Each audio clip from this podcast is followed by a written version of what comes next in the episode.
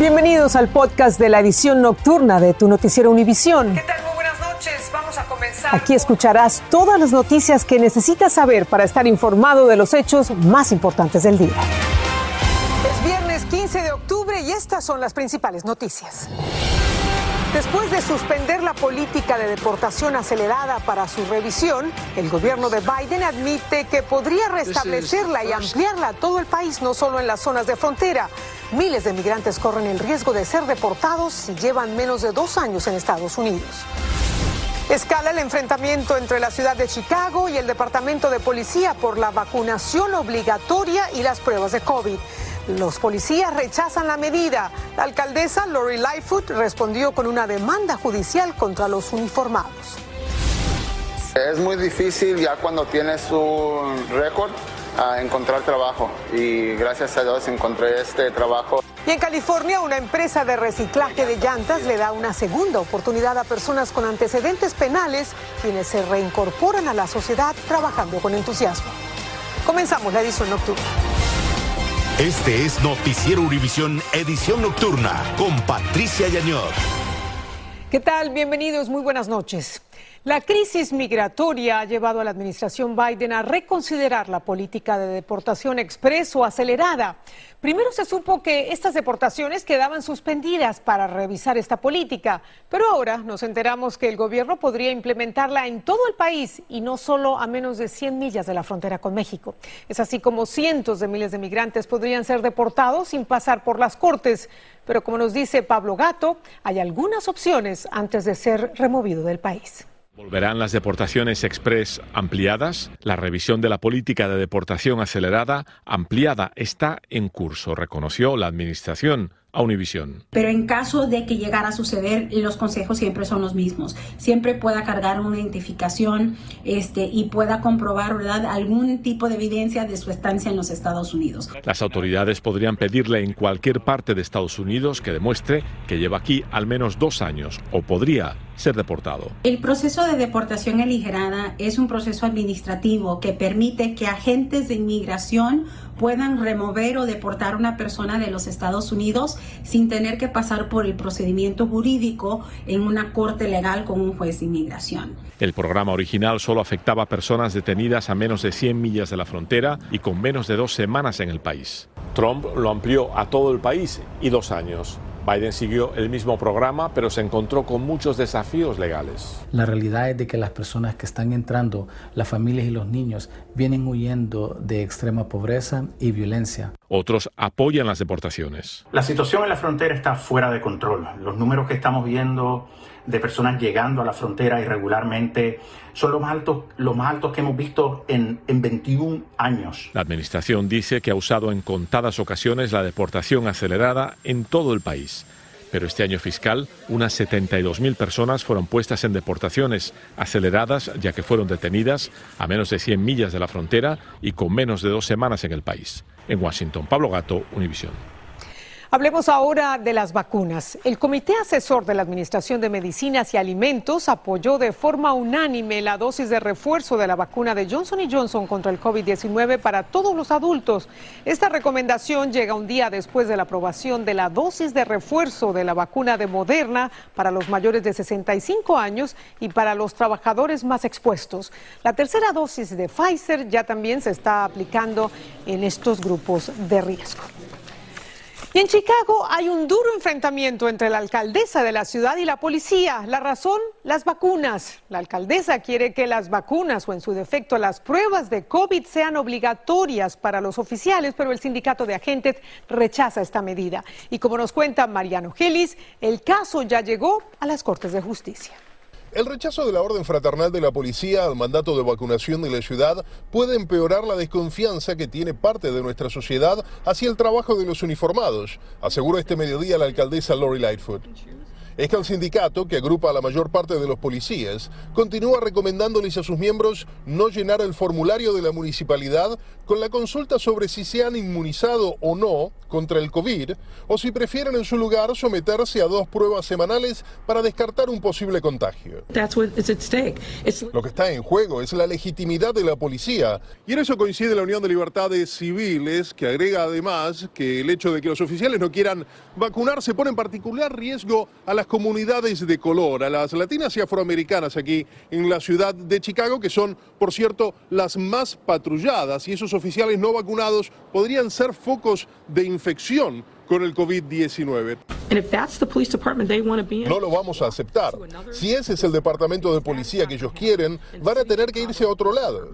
Pero Lightfoot no se quedó en meras palabras. Esta mañana interpuso una demanda pidiéndole a un juez del condado de Cook que detenga la intención del presidente de la Orden Fraternal de la Policía, John Catanzara, en su intento por bloquear el mandato de vacunación de la ciudad por medio de amenazas de huelga o paros laborales ilegales. En un video colgado de la cuenta de YouTube del sindicato de policía, policías, Catanzara responde que el gremio nunca ha alentado a sus miembros a dejar de cumplir con sus labores.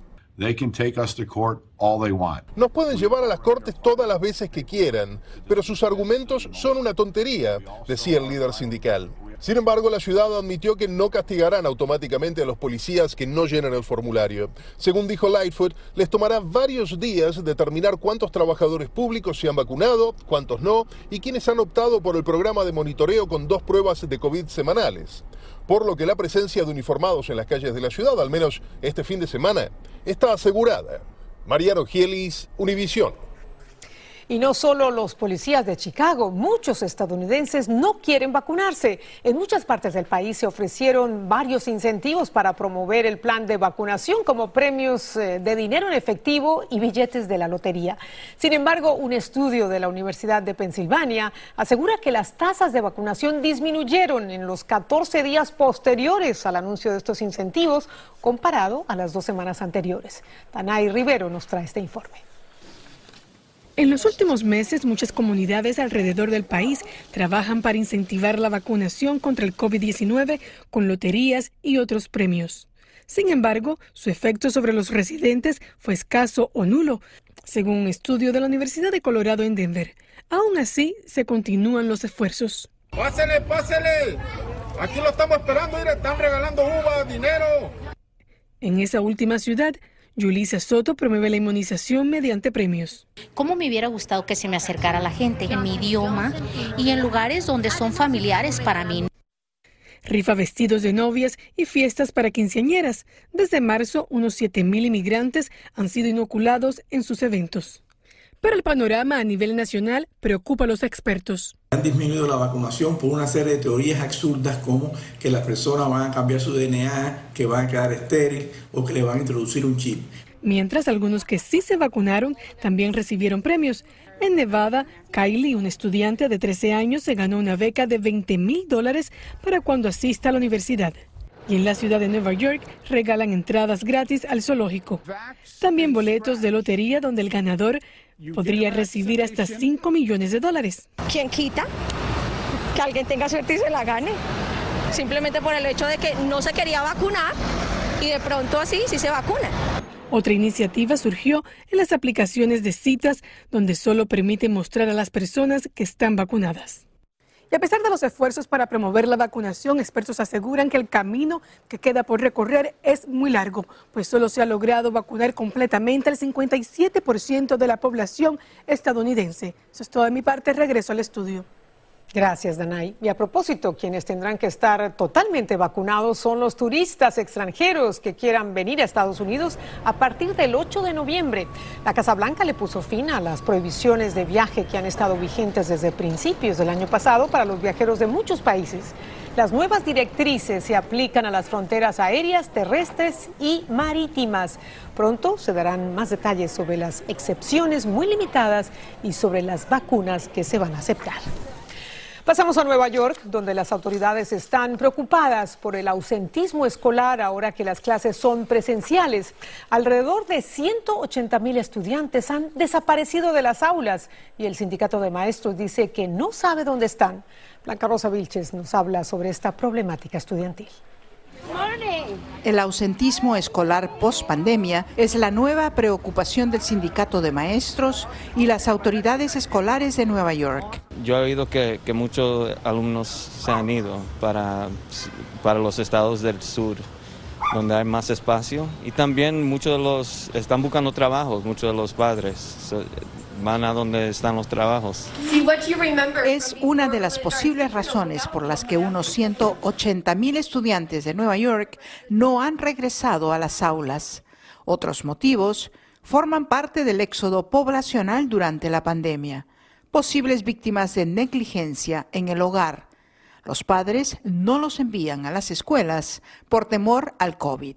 Tenemos que trabajar juntos, yo creo, como una comunidad para ayudar a esos niños. Es un reto también y hemos, nos hemos dado cuenta de que los estudiantes han regresado con unos lapsos eh, emocionales que no existían antes de la pandemia. Los maestros dicen ver las limitaciones de la enseñanza por Zoom durante la pandemia. Si los estudiantes están es, emocionalmente, digamos, que les está afectando, es muy difícil de detectar eso por medio de, de, la pantalla.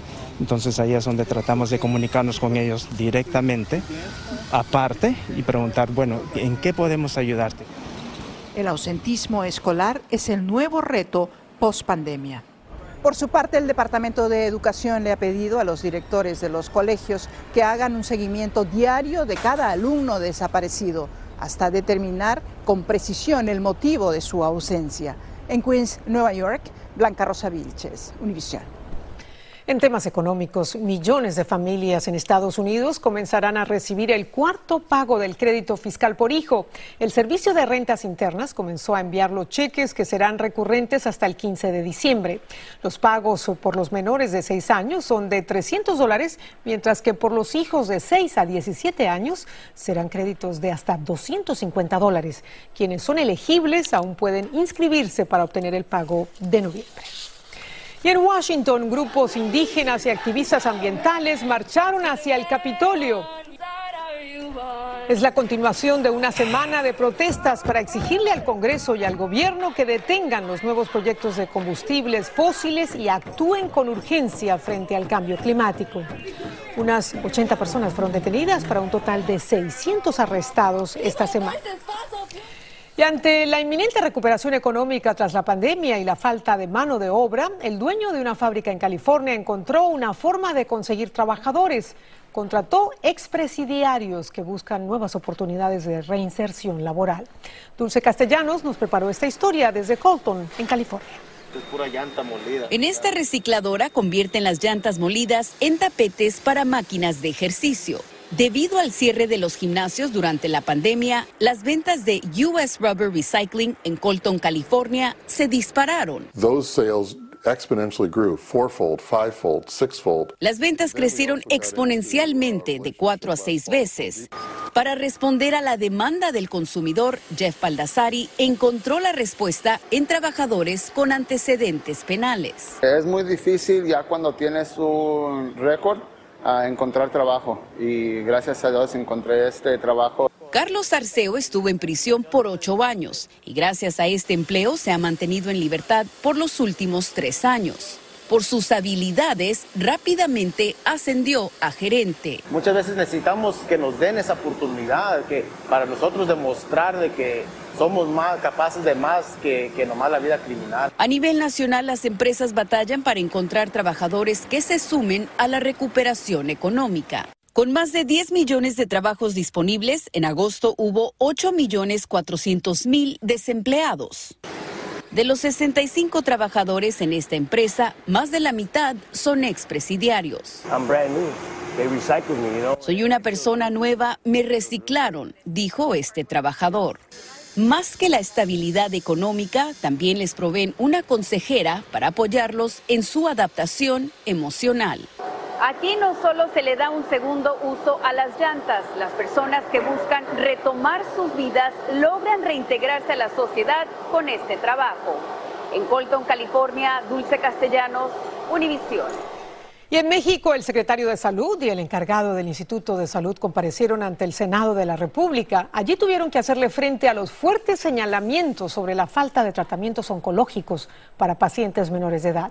La carencia de medicinas ya enluta a cientos de familias, como nos dice Paulina Gómez. Tengo leucemia aguda. El miedo de perder a un hijo en las garras del cáncer por la falta de medicamentos para tratar su enfermedad es la pesadilla de esta madre de Chiapas. Su hijo Axel, de 10 años, padece cáncer en la sangre. Vivimos siempre preocupados, pensando en el qué va a pasar y todavía tener que preocuparse mucho más, lo doble, por el pensar que no hay los medicamentos.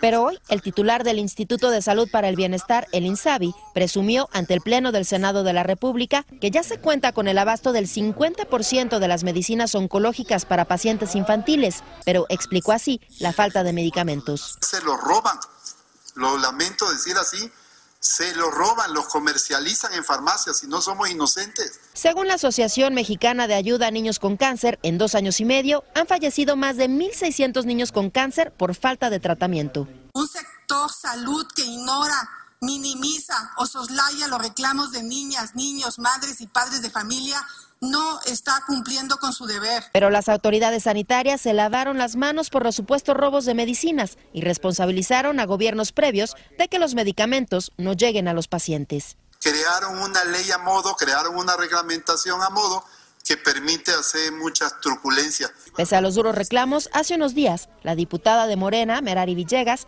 ignoró la súplica de una madre de un niño enfermo de cáncer. Aunque por un lado el gobierno del presidente López Obrador garantiza el abasto de medicamentos, por otro también se reporta la falta de vacunas infantiles, incluyendo la del COVID-19. En la Ciudad de México, Paulina Gómez Bulshiner, Univisión. El asesinato de un legislador británico que las autoridades han descrito como un acto de terrorismo y a un mes de las elecciones parlamentarias en Argentina arrecian las protestas contra el gobierno socialista de Alberto Fernández. Estoy más al regreso. Estás escuchando el podcast de tu noticiero Univisión. Gracias por escuchar. Las fuerzas de seguridad en Gran Bretaña confirmaron que la muerte del diputado conservador David Ames fue un ataque terrorista. El político de 65 años murió apuñalado por un joven de 25 años de origen somalí vinculado al extremismo islámico. El ataque ocurrió durante un encuentro de Ames con electores de su circunscripción. En Italia, las llamadas tarjetas sanitarias de COVID se convirtieron en obligatorias para todos los trabajadores del sector público y privado y las protestas recorrieron el país. La tarjeta demuestra que su portador está vinculado, está vacunado, que ha dado negativo en la prueba o se ha recuperado de un contagio. Con esta medida, el primer ministro busca evitar que el coronavirus frene la recuperación económica. También hubo protestas en Argentina, donde fuerzas políticas y organizaciones sociales bloquearon las carreteras de acceso a Buenos Aires y otras ciudades en demanda de más puestos de trabajo y programas de ayuda. Las protestas se producen en medio de una grave crisis socioeconómica, justo un mes antes de las elecciones legislativas, que son vistas como un referendo de la gestión del presidente Alberto Fernández. China lanzó su cuarta nave a la estación espacial Tiangong con tres astronautas a bordo. La misión es finalizar la construcción de la estación espacial, por lo que permanecerán fuera de la órbita terrestre durante los próximos seis meses, convirtiéndose en los astronautas que más tiempo pasarán en el espacio. Y ya hay un campeón en la primera Copa Mundial de Globos de Fiesta y es un peruano. Les tenemos las imágenes de la final en instantes. Estás escuchando el podcast de tu noticiero Univisión. Gracias por escuchar. Y nos despedimos con una competencia muy original. Cualquiera que haya saltado alguna vez por encima de un sofá para evitar que un globo toque el suelo puede soñar ahora con convertir estas habilidades en un gran triunfo. Esto se celebró en Tarragona, España, y es la primera Copa del Mundo de Globos. El peruano Francesco de la Cruz se convirtió en el primer campeón, derrotando equipos de 32 países y de paso obtuvo una copa y 10 mil euros de premio. Genial. Buenas noches. Buen fin de semana. Así termina el episodio de hoy de Tu Noticiero Univisión. Gracias por escucharnos.